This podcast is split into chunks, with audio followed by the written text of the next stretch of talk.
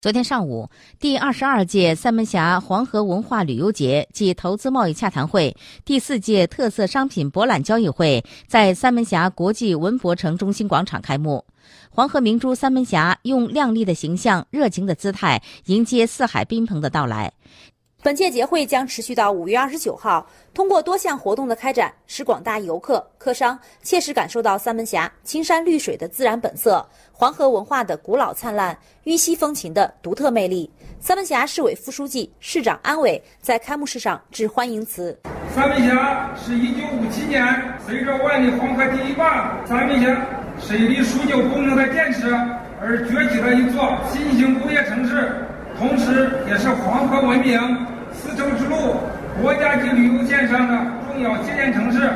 被誉为黄河明珠、文化圣地、天鹅之城。真诚的希望各位来宾在接下来的时间中，